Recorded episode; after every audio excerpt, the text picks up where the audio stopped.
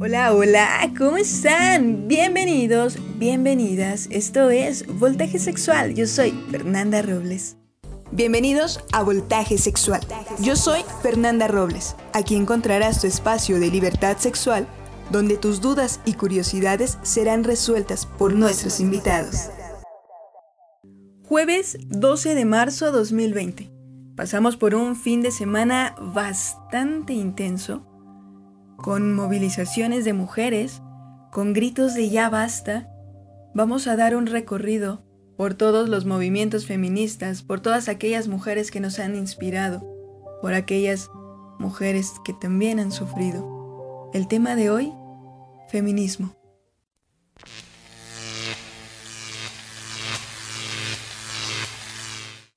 El feminismo es una lucha por conseguir la igualdad completa en términos económicos, sociales y culturales.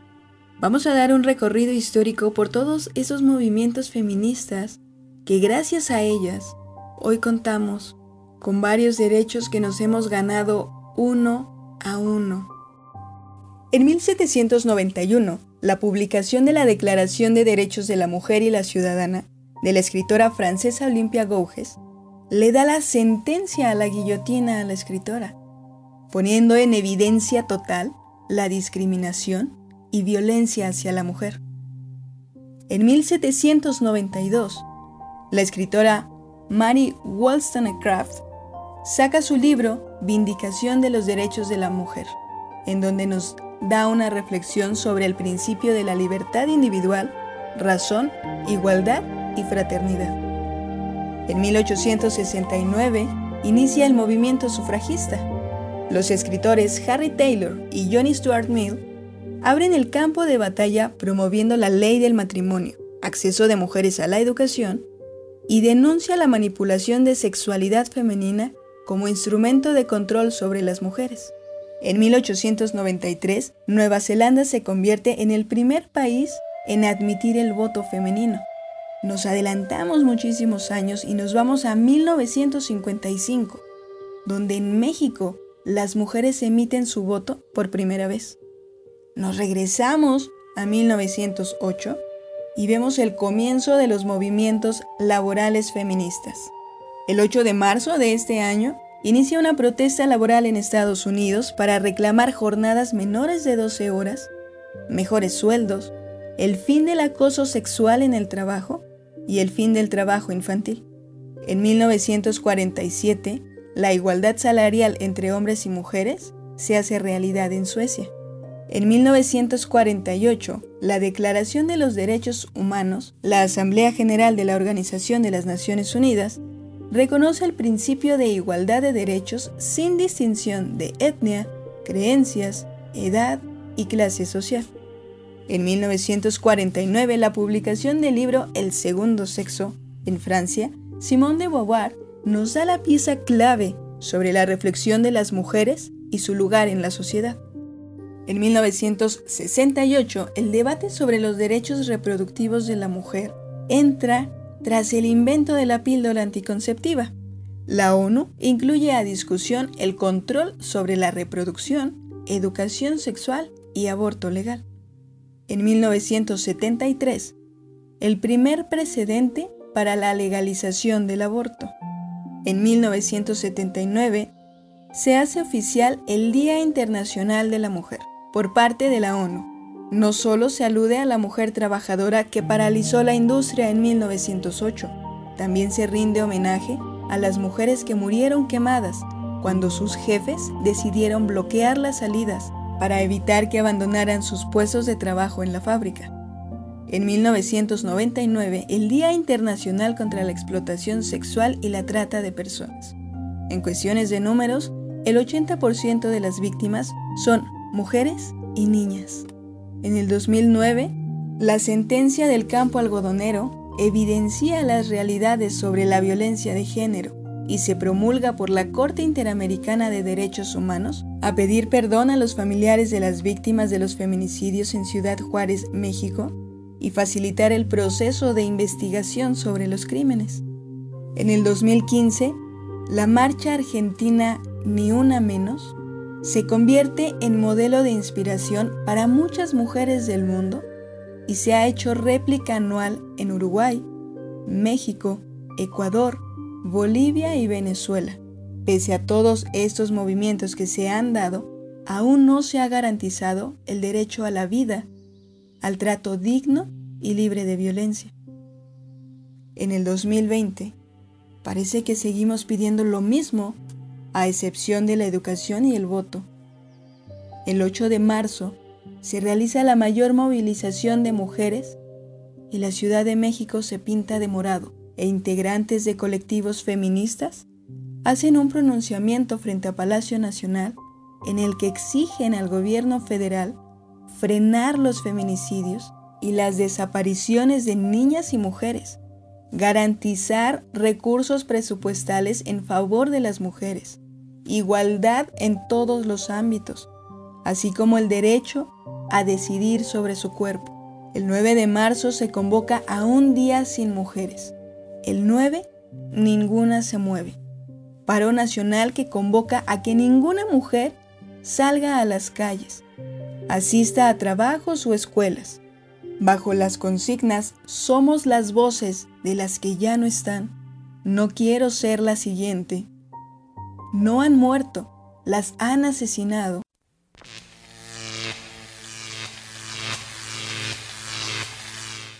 Estamos aquí con Yael Ramírez, ella es abogada ya de casa de voltaje sexual y el tema que vamos a abordar hoy es el feminicidio, un tema del cual desafortunadamente hemos tenido muchas noticias.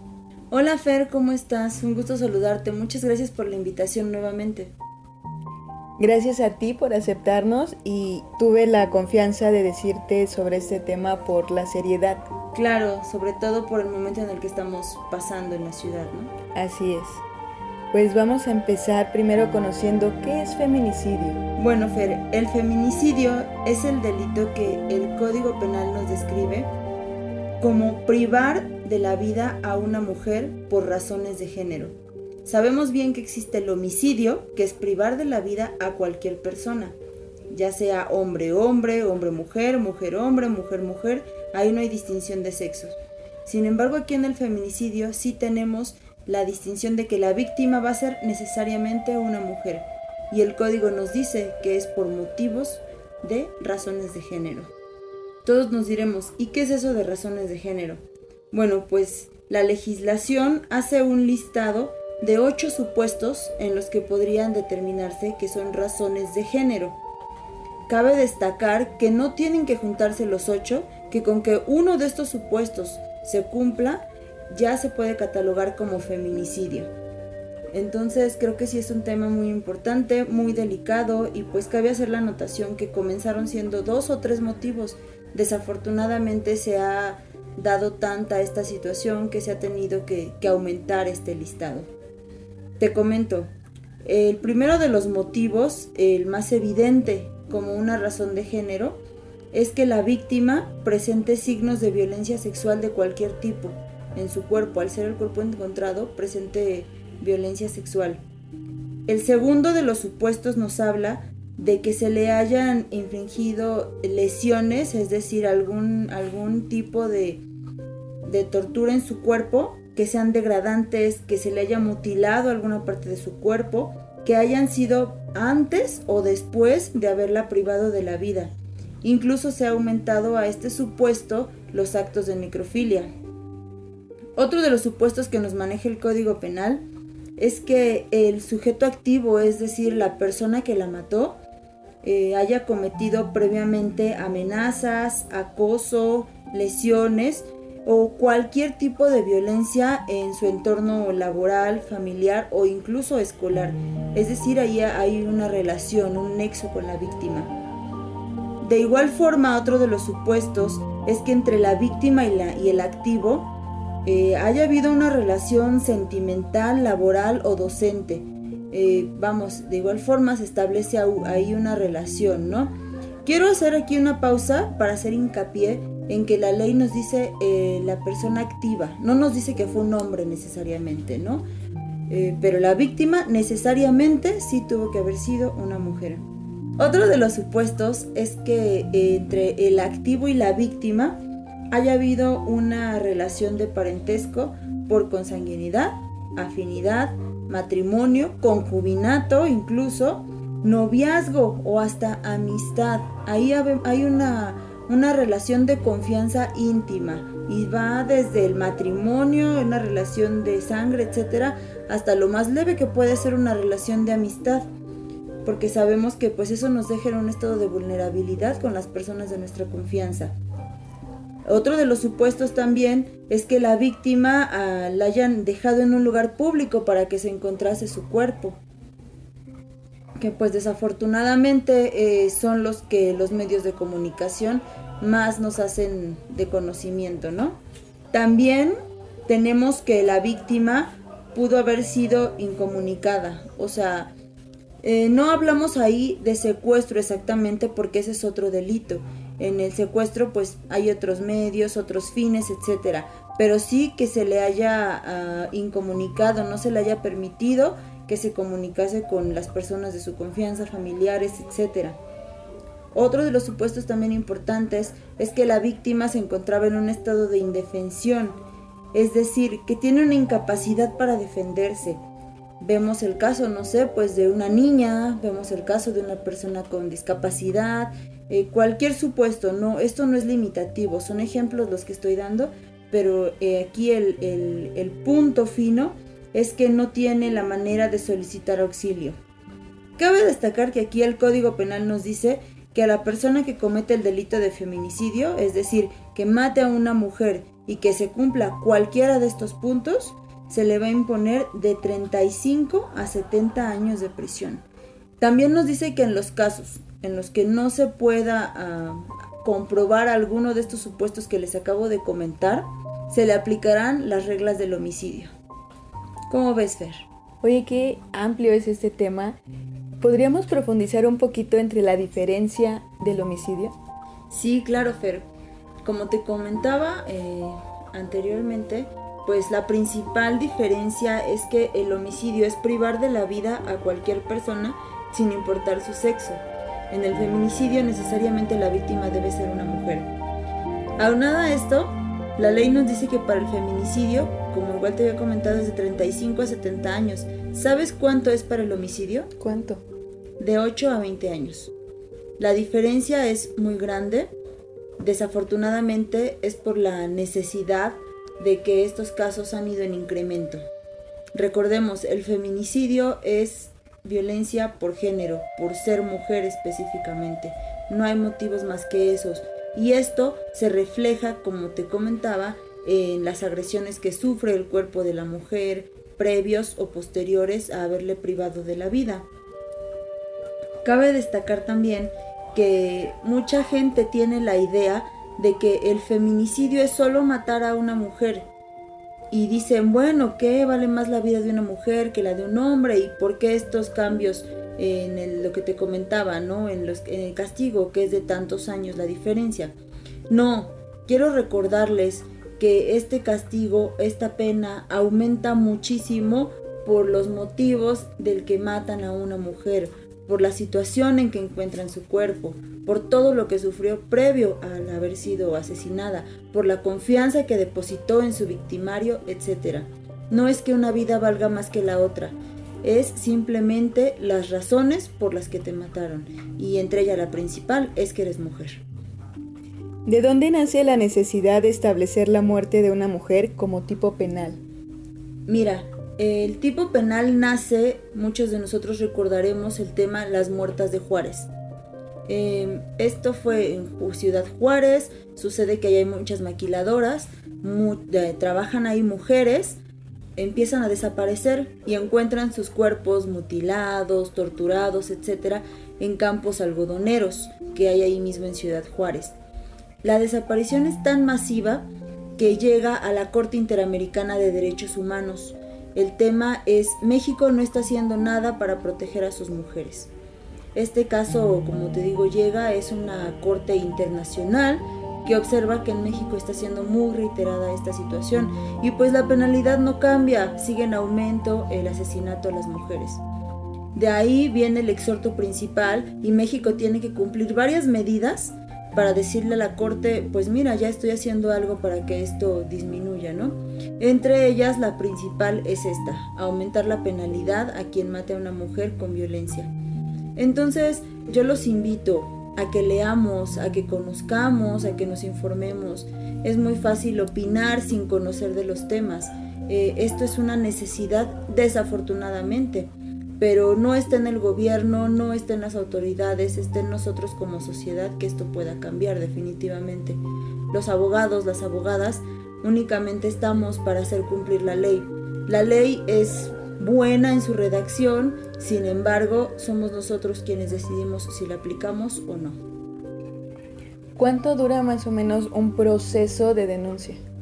Mira, el proceso de denuncia nada más es muy largo desafortunadamente tenemos autoridades que no son capaces, ineficaces.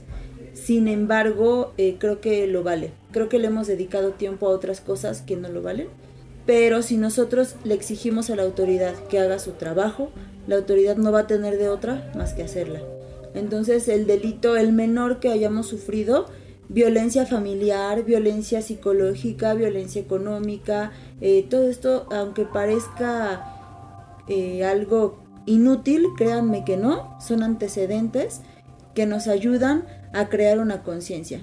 Esta semana la jefa de gobierno incluso anunció un programa en el que personal de la Secretaría de las Mujeres va a ir casa por casa visitando a las mujeres que residan en los domicilios para informarles en qué consiste la violencia, para brindarles apoyo. Estas personas van a ir a dar información a las mujeres que vivan en cada domicilio y también pueden en ese momento llamar a las autoridades si se percatan de alguna situación de violencia grave. Creo que es una medida que desafortunadamente hemos tenido que llegar a esos extremos. Eh, la negación en muchos sectores nos impide ver muchos temas. Yo les invito a que abramos la puerta, a que si conocemos de algún caso, yo sé que no es fácil ayudar, yo sé que no es fácil poder llevar a cabo alguna acción, pero simplemente con brindar la información de la que tengamos podemos apoyar mucho a alguna persona que así lo necesite. Así es, muchísimas gracias Yael por esta información tan completa. No, muchísimas gracias a Tifer. Me encanta que me des la oportunidad de comunicar un poco de lo que conocemos por la especialidad que tenemos y pues a tus órdenes. Muchas gracias Fer, muchas gracias a tu público. Muchísimas gracias Yael.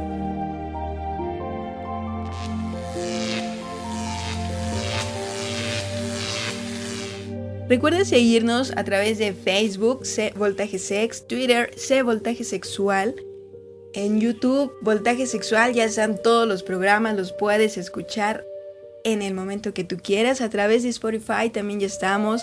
En Apple y Google Podcast también ya estamos ahí. Así es que nos puedes escuchar a través de cualquier plataforma digital. Ya no hay pretextos. Si te lo perdiste, si lo quieres volver a escuchar, Voltaje Sexual está siempre, siempre contigo en todas las redes sociales y plataformas digitales. Y por supuesto en nuestra página oficial www.cconoticias.info diagonal voltaje sexual. Ahí encuentras también todos los programas. Y de inicio me acompañas los jueves a las 4 de la tarde.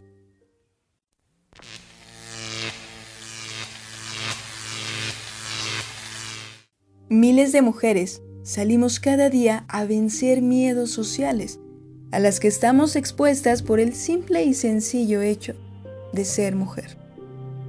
El impulso y la fuerza de las mujeres que hoy aportamos a la lucha se toma de las figuras femeninas que nos regaló el pasado. Muchas de ellas alzaron la voz por la equidad de género y fortalecieron el sexo femenino. Estas mujeres tuvieron las agallas para afrontar momentos adversos y lucen victoriosas hoy en el recuerdo. Por ejemplo, Rosario Castellanos es considerada una de las pioneras del feminismo en México. La poeta instauraba la inconformidad del mundo dominado por hombres. Hermilia Galindo, una de las primeras mujeres que exigían igualdad política en lo educativo, laboral y social. Sor Juana Inés de la Cruz Fue señalada por su independencia intelectual y se convirtió en la máxima figura de las letras hispanoamericanas. Frida Kahlo, un estandarte feminista, más que un eje artístico, es un espejo de la realidad referente a la sexualidad.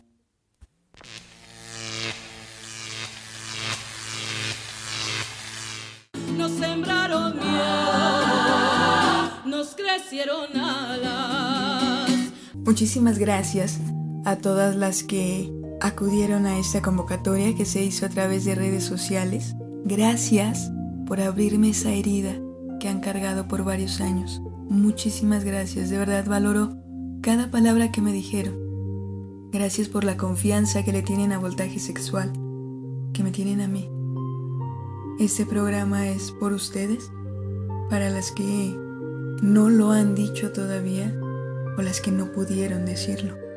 Esta lucha todavía no termina y vamos por ese cambio real por nuestras niñas y por todas nosotras.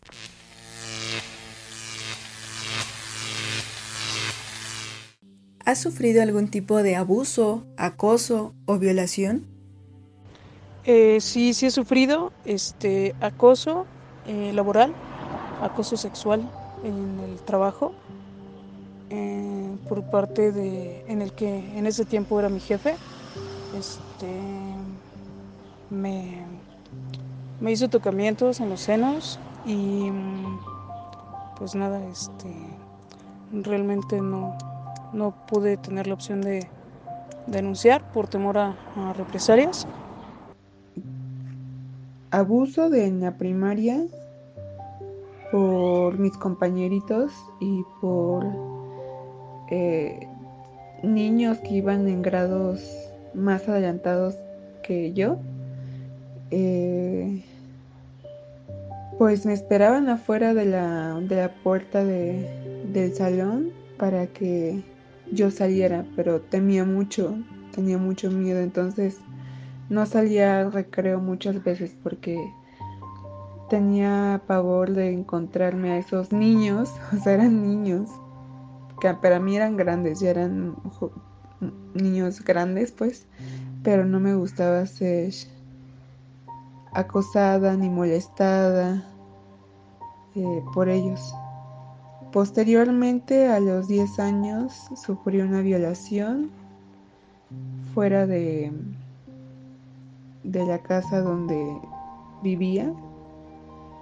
Y fue muy fuerte porque justamente un, un chavo de 19 años eh, me vio sola, que estaba, estaba eh, como esperando, y aprovechó para violentarme, ¿no? En pleno día. Recuerdo que la dueña de esa casa es algo que nunca se me va a olvidar. La dueña de esa casa no quiso, o sea, me vio, vio lo que estaba haciendo y en ningún momento me ayudó. Em, por alguna razón me sentía muy mal en ese momento, en el momento que estaba pasando todo. Y pues le inventé una historia a este chavo y le dije que ahí mismo donde estábamos sentados eh, se había le había pasado algo a otro a otro joven pero pues me inventé de esa historia para zafarme de, ese tipo. Y terminé lográndolo, se fastidió, no sé, pero me dejó, me dejó ahí. Y recuerdo que toqué la puerta. Seguía tocando la puerta, pero con mucha insistencia. Nadie me abría. Y en ese, justo en ese momento llegó mi madre e hizo lo que ella no quería que hiciera, que hiciera escándalo porque me quedé afuera esperándola. Entonces recuerdo muy bien que entramos y me dio una chinga. Y pues no me atreví a decirle lo que me pasó porque iba a recibir golpes y más golpes de los que ya había recibido y preferí mejor callarme. Y pues hasta la secundaria fue cuando expuse mi violación con mi mamá en un momento donde ella me, me estaba reprendiendo y lo hice para desarmarla que logré el objetivo, pero sí fue algo muy fuerte, fue muy impactante. Eh, no he sufrido abuso, ni de acoso, ni violación. Qué bueno, ¿no? Sí he sufrido de acoso y fue en el metro. Un hombre me enseñó su miembro en lo que, en lo que me veía. Eh, se estaba tocando. Sí he sufrido acoso laboral. Acoso. Yo de joven nací y crecí en un barrio de la Merced y la verdad sí me sentía acosada por mi forma de vestir y muchas veces fue tan fuerte la intimidación que no me gustaba usar mi uniforme escolar. El abuso lo sufrí en la calle con miradas morbosas y algunas veces tocamientos o vulgar, así que piropos que me hacían sentir que ser mujer es algo malo. Cuando llegué a la adolescencia no me gustaba usar falda, pero el acoso continuaba si usaba pants o pantalón. De por sí mi forma de vestir no fue tan, tan a la moda porque mi situación económica no era tan buena. Pero por el solo hecho de ser mujer veía las cosas más complicadas, desde querer salir a jugar fútbol con mis hermanos, donde sufrí algunas veces por los insultos, ¿no? Me decían que era machorra. En la prepa me corté el, el pelo de una manera corto, muy corto, por comodidad y rapidez, y no faltó quien me dijera lencha, terminó un término que para mí es despectivo, del cual desconocía el significado en ese momento. Me casé y lamentablemente me tocó un esposo machista, el cual cayó, el cual siempre me hacía callar la voz. Yo pensé que así debía ser porque nadie decía nada y el día que quise dejarlo recibí muchos consejos, pero uno que me molestó bastante, pues me dijeron debes esperarlo en casa. Me, me divorcié después, porque me di cuenta que mi matrimonio era una farsa, donde el macho podía tener varias mujeres y salir con ellas sin ser molestado en ningún sentido, y si le reclamaba decía que él era el hombre. Me divorcié y fui a terapia para poder superar todo el maltrato psicológico del que fui presa por 15 años. Recuerdo que él no, nunca quiso cargar a mis hijos porque no era su obligación, solo lo hacía cuando sacaba fotos y para el recuerdo. Si había problemas, yo era totalmente responsable de lo que pasara con su educación y si le pedía ayuda solo solo era para que los insultara y los humillara y a veces por cualquier cosa recibí insultos tanto yo como mis hijos. A mis 42 años, un día descubrí un gusto por una mujer y eso me volvió lesbiana. Por, por desconocimiento de mí misma y de mis emociones, pues no me di cuenta antes. Y me arrepentí de este hecho porque siento haber desperdiciado mucho tiempo por encajar en una sociedad falsa. Descubrí que la única forma de empoderar de empoderarme y ser una mujer fuerte era ser independiente de mi opresor, que era un macho, lamentablemente pues era un hombre. Tal vez me, escuché mal, pero apenas hice un comentario en Vox Populi de lo que pienso de unos carteles eh, que apenas subieron hace unos días. Pero tuve que borrar mis comentarios porque fui discriminada por mi, por mi orientación sexual, por, por cómo me vieron, ya que vieron mi foto y me stalkearon. Y los insultos venían de hombres y mujeres donde me dijeron que, que donde había estudiado, que hablaba, que hablaba de mi vida personal y que qué mal que me había ido de esa manera, a lo que pensé que pues es una doble moral. La verdad, eh, el machismo mata a muchas mujeres. La orientación sexual, yo creo que, o ser lesbiana, no ha matado a nadie. También sufrí eh, el típico arrimón del metro, las manoseadas, que definitivamente ni las provoco, ni las busco, ni me gustan, y sin embargo sufrí este tipo de acosos. Cuando entré a trabajar, también sufrí acoso laboral por parte de algunos jefes y algunos me despidieron porque no quise pues aflojar, ¿no? Como ellos dicen. Y definitivamente mmm, he sufrido muchos abusos eh, y todo esto a consecuencia pues también del machismo y de que el hombre se siente superior a las mujeres. Acosos y abuso tal vez como que trataron pero no llegaron a violarme. ¿Te da miedo salir a la calle? En ocasiones me da miedo sobre todo cuando es noche y voy yo sola, sí me da miedo salir a la calle. Eh, por lo regular tomo mi, mi vehículo, mi auto, y me da miedo a veces salir de algún lugar o de mi hogar. si ya es muy noche y aunque voy en mi auto me, me da miedo no estar acompañada. Pues sí, o sea, hay veces que de repente veo en, en los medios de comunicación y sobre todo en las redes sociales el caos, catástrofe, porquería y mierda que pasa a muchas de nuestras mujeres y ahí me da mucha paranoia. De hecho, justo cuando veo esas noticias es cuando me da paranoia y empiezo a pensar que todo puede pasar. Pero procuro que no me domine también el miedo. Es, es algo que he vivido desde, desde que tengo uso de razón. Nací en los principios de los noventas y si algo tengo bien marcado desde que desde niña se me educó de los feminicidios en cuanto a que siempre han estado latentes. Primero eran las mujeres de Juárez o las muertas de Juárez. Posteriormente eran en las zonas aledañas de la ciudad y por último aquí, ¿no? Y sí, em, es complejo, es difícil, da miedo, sí, es un hecho pero el miedo ha generado mucho dolor en, mi persona, en mi cuerpo, en mis emociones y procuro que no dominen lo suficiente para que también yo me permita vivir, ¿no? Que como decía en su momento, nosotras ya hacemos, ya ejercemos un acto revolucionario al, al decidir abrir los ojos, seguir con nuestras actividades y por supuesto salir a las calles a seguir con, con nuestras vidas. Eso ya es un acto revolucionario. Por supuesto, eh, me da miedo eh, usar luego el transporte público precisamente por los asaltos.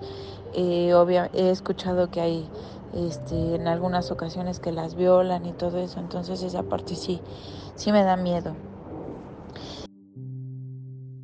Sí, sí me da mucho miedo salir a la calle y no poder regresar a mi casa sana y salva, que me pueda pasar algo, o a mi mamá o a alguien más, mis primas o amigas. Sí me da miedo salir a la pues, calle. Pues demasiado. Em, a veces sí. Antes no, como que no, pues no sé, no, no me daba tanto miedo salir de noche, pero como que últimamente sí, ya como que no me da tanta confianza andar sola en la calle. ¿Qué te enoja de la sociedad? Eh, me molesta que a veces haya como eh, cierta subestimación en cuanto a, ciertas actividades, o sea, si son actividades que quizá eh, debas desarrollar con un conocimiento previo de plomería, de carpintería, de, de mecánica en general, o sea, de ese tipo de actividades que por lo regular son como para de conocimiento de hombres supuestamente este pues nada que te subestimen que no sepas hacerlas o, o en ese mismo ámbito como eh, la subestimación en cuanto a toma de decisiones en cuanto a liderar un grupo de trabajo de, de lo que sea no este, creo que sobre todo tiene que ver con el, con el aspecto laboral. Me genera conflicto que no entiendan lo que es ser mujer en este mundo. En cada parte del mundo las mujeres tienen una lucha constante. Sí, una cosa que me caga es de que me digan que por qué, porque, para qué chingados hacemos las marchas que deberíamos de tomar acciones como las compañeras feministas kurdas. De verdad cuando, cuando escucho es me, me, me genera pues demasiada rabia, ¿no? Porque ni tenemos ni el mismo contexto, ni vivimos lo mismo, ni tenemos las mismas necesidades en cuanto a sobrevivencia culturalmente, porque somos bien distintas, pero eso no impide que cada, cada mujer del mundo luche de una forma bien personal para seguir adelante. porque hay una violencia que se ejerce en nosotras y también hay una, una violencia que ejercemos nosotras porque así se nos ha educado y así se nos ha enseñado. Una, una cultura violenta, bien interiorizada, desde que nos educan de chiquitas en la casa como primera institución. Claro que uno pues no lo ve, ¿no? O sea, no lo analiza a estos términos. O sea, lo ve por fuera, pero en realidad no, no, no se cuestiona qué hay dentro. No, aquí en la Ciudad de México es también otro contexto bien distinto, ¿no? Como ya había comentado anteriormente, yo crecí con las muertas de Juárez. Con ese contexto yo, yo crecí, con ese temor. Crecí con un árbol genealógico de mis ancestras en la que la mayoría han sido violentadas, violadas, acosadas. Si yo, yo elijo ser mamá en corto largo plazo, la neta yo no quiero que mi hija o mi hijo sigan ese mismo, esa misma línea de la, de, la familia, o sea, de por qué chingados todos tienen que, que estar violentados, ¿no? Es algo muy difícil. Es difícil hacer entender a tus propias mujeres que es importante que no que no callemos.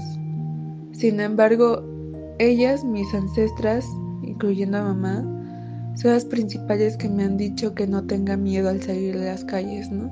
Y, y esa información, esa sí la tomo, ¿no?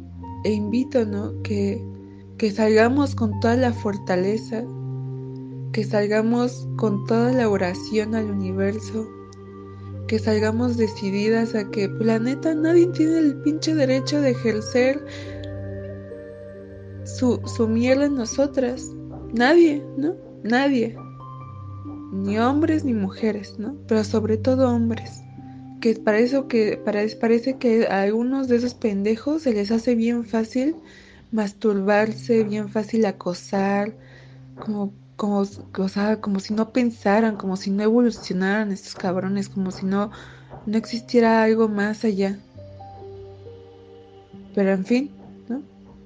Lamentablemente, algunos compas se quedan en este desmadre, o sea, ni siquiera animal, o sea, un, pedo ya, ya atrofiado, o sea, ya es un pedo muy atrofiado, que lo justifican con su pinche teoría de que es, es normal que un hombre tenga impulsos sexuales. Ah, no mames.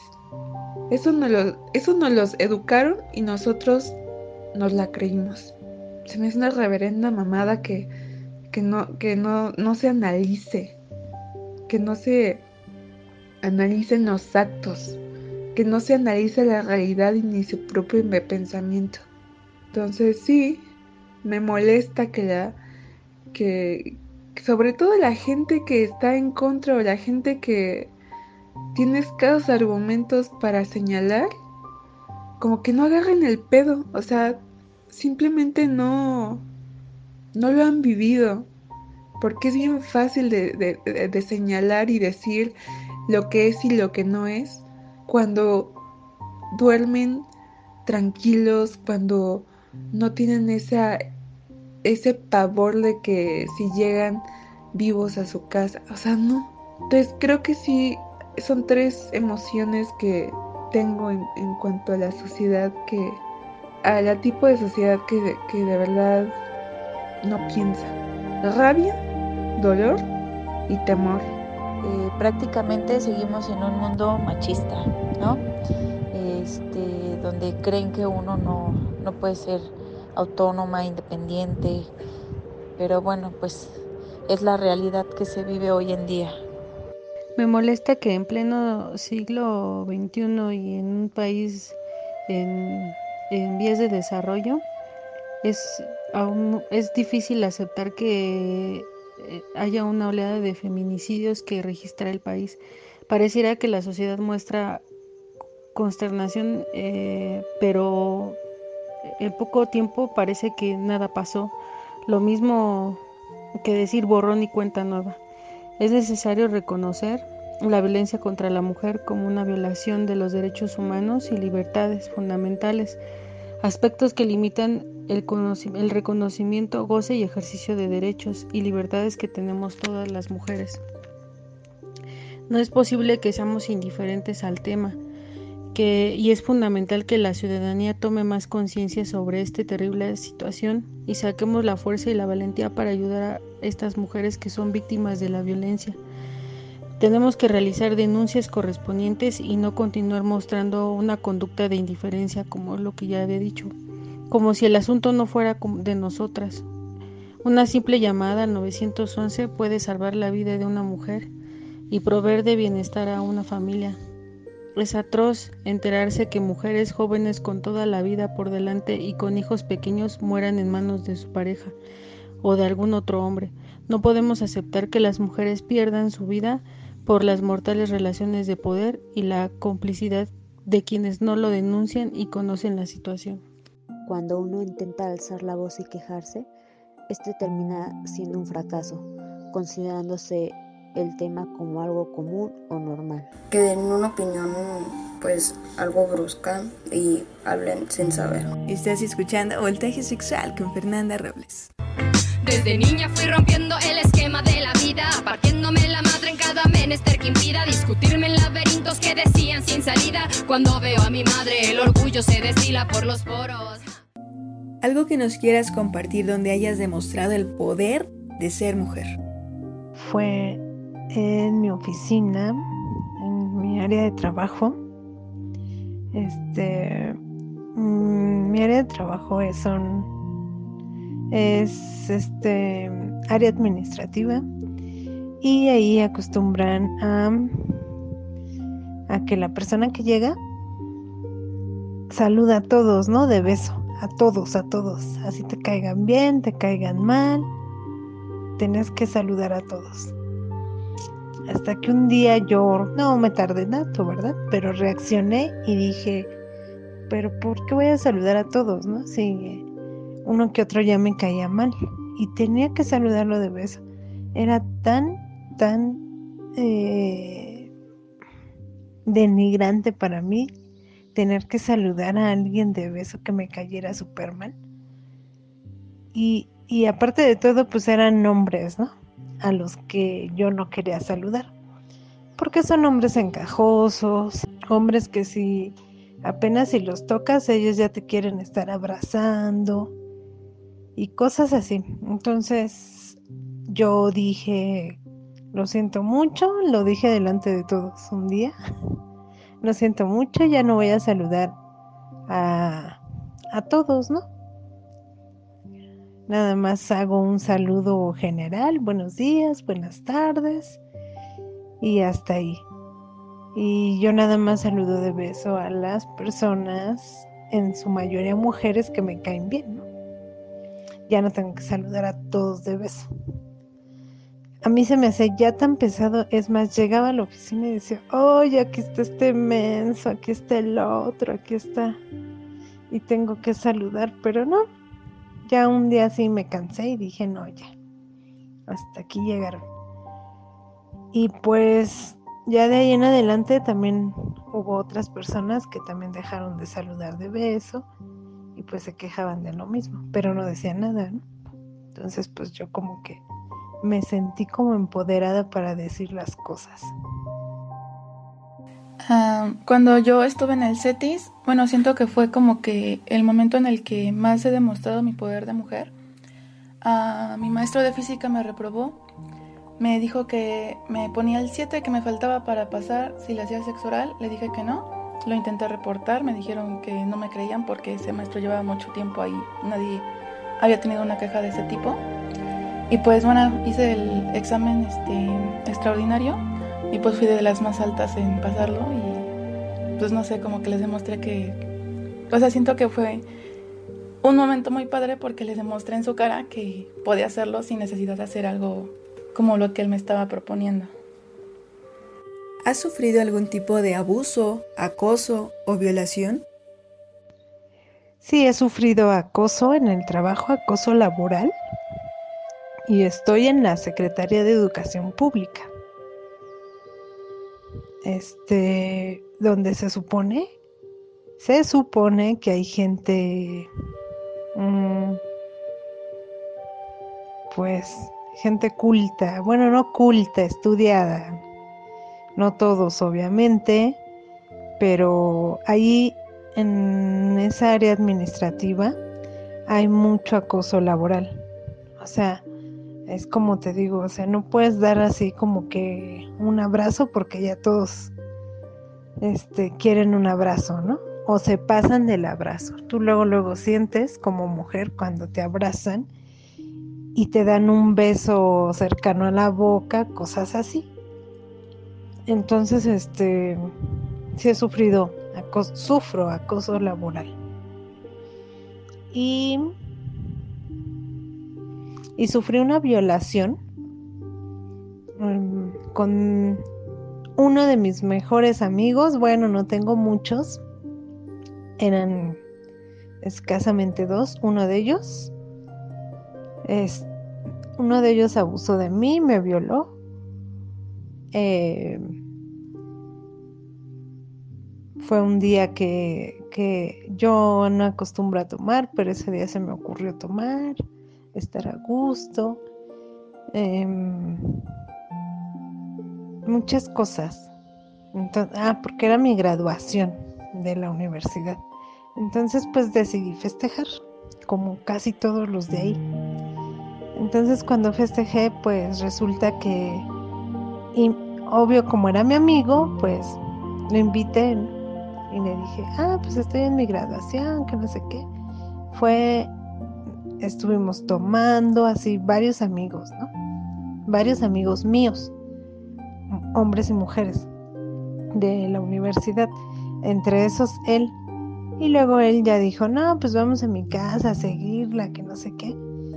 Y una disque de mis mejores amigas y mi comadre me dejó ahí en su casa de él, disque a dormir teniendo mi casa a unas calles. O sea, de su casa de él, yo estaba como a tres calles de mi casa. Y pues la niña dijo que se le hizo fácil y, pues me dejó ahí con él, a dormir sin bronca. Y pues obviamente no dormí. Yo estaba súper noqueada con el alcohol. Eh, ya después dijeron en el MP que, que había sido un alcohol adulterado o que me habían puesto algo en el alcohol. Porque sí, sí me puse fatal, o sea, no tomé tanto como para decir, este, sí, me acabé una botella y por eso me puse así, ¿no? No, no fue nada de eso, entonces unos agentes me dijeron que al parecer me habían puesto algo en la bebida, él. Y sí, él es un tipo, un licenciado de esos rateros colmilludos y ese güey pues se, la sabía, ¿no? O sea, hablaba de tantas y mujeriego. Nunca tuvo los huevos para decirme, oye, quiero contigo, cosas así. Nunca, nunca, nunca, ¿eh? Nunca me, me insinuó nada, nunca se me acercó de más, nunca. Y ese día, pues, yo te digo que estaba así súper noqueada. Y ya cuando reaccioné fue hasta el día siguiente ya no supe de mí, ya no supe a qué hora se fueron, cómo me dejaron, este, por qué, ya todo eso lo, lo fui construyendo conforme los días. Y yo, mi mejor consejo, hice mi demanda fuera de tiempo por temor. Y como él es licenciado, pues yo tenía así miedo, ¿no? Miedo, pena, todo. Entonces, este, pues yo, yo fui la causante, bueno, no este, en ese aspecto de no levantar la demanda, pues yo fui la que la regó. Entonces, yo, mi mejor consejo sería que también se cuiden de sus mejores amigos, de la familia, porque ahora que estuve yo en, esos asuntos de, mujeres violadas, todos, todos esos asuntos eran de hermanos, padres, tíos, sobrinos que violaban a las mujeres. A mí afortunadamente nunca me pasó ni con mi papá, ni con mi hermano, con nadie de mi familia, me pasó con el mejor amigo. Y, y, y mi mejor consejo es eso, que nunca, nunca, nunca, nunca confíen en, ni en tu mejor amigo, ni en tu mejor amiga. Así digas, es mi hermana, es mi hermano, no, no, no, eso no existe. Así es que ese es mi mejor consejo. Pues sí, desgraciadamente sí he sufrido eso. Fue una pareja de mi mamá y posteriormente mi cuñado. Fue difícil porque yo era una niña y hasta la fecha, bueno, más o menos hasta ahorita lo pude decir, pude decirle a mi familia qué pasó.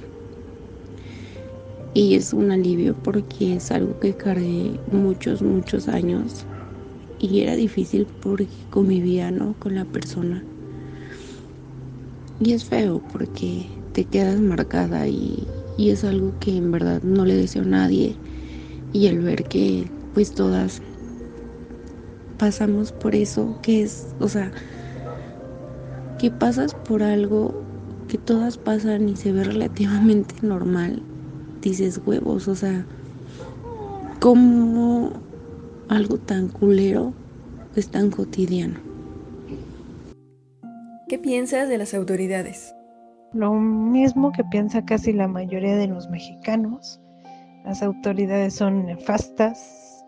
Cuando a mí me tocó lo de la violación me dijeron que quizá yo había provocado a mi violador, que, que, había mujeres que nada más iban a levantar la demanda para meter en problemas al, al susodicho, que cómo iba vestida, me trataron, pues me trataron mal, o sea, eh, machistas, ¿no? Y, y que yo este, y que pues se supone que yo era su amiga, que casi casi no te quejes, ¿no? Porque tú estabas ahí. Sí hubo cosas a favor de la violación, hubo una demanda, se siguió. Eh, al parecer el tipo pagó un dinero y ya se acabó ahí lo de... Ahí se acabó el caso. Desafortunadamente como yo no tuve más dinero, pues no me lo pude fregar, ¿no? Pero pues sí, en efecto las autoridades muchas de las ocasiones necesitas tener dinero para hundir a alguien. Y si no lo tienes, pues te hunden a ti o ya no pasa nada. Así de simple. Pues yo pienso que realmente las autoridades no nos ayudan a nosotras porque yo he sufrido varias veces acoso callejero, lo he tratado de denunciar y no han hecho nada. Este, he sufrido violencia por parte de hombres y tampoco han hecho nada. Entonces creo que no, no, no, no estoy conforme con ellos, no sirven de mucho y pues creo que lo mejor es que una se defienda sola. Pues las autoridades sinceramente no hacen nada. desgraciadamente aquí te tachan de chillona, de chismosa.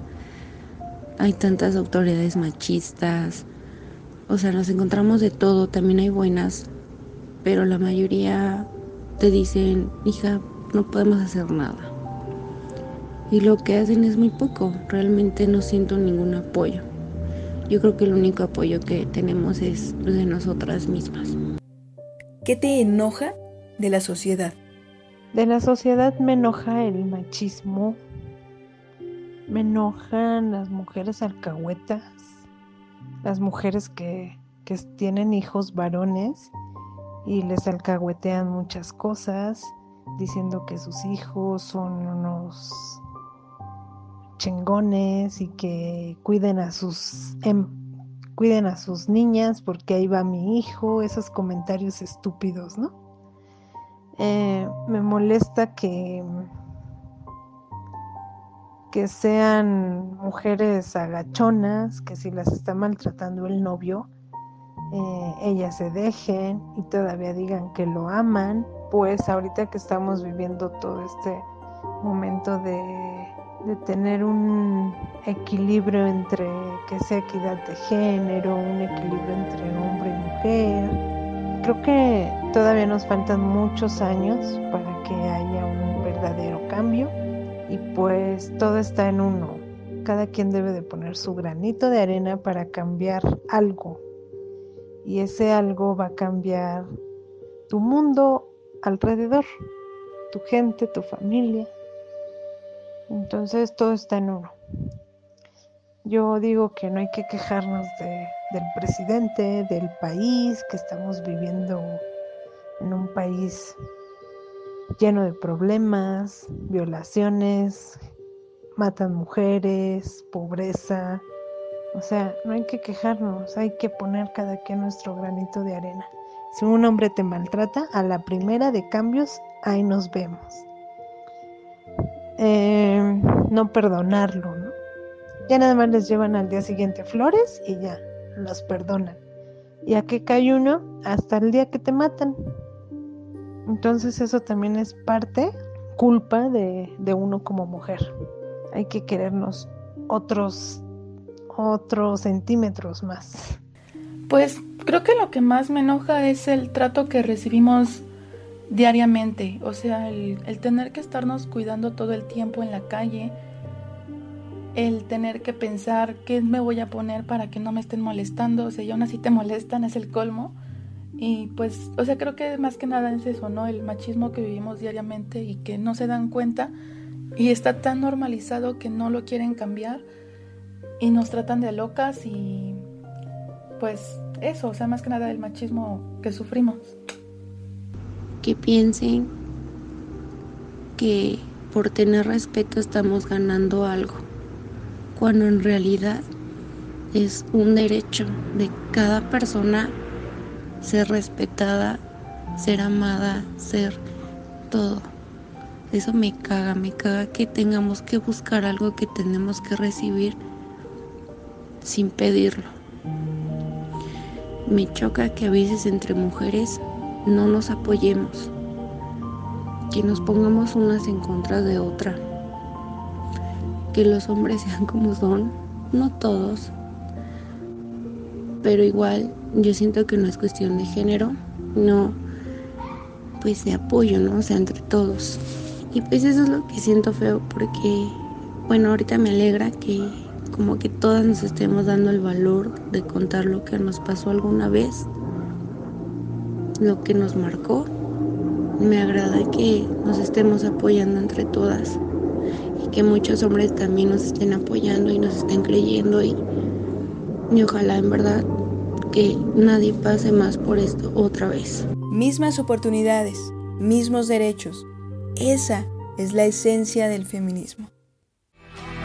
Que tiemble la tierra cuando una mujer levante la cabeza.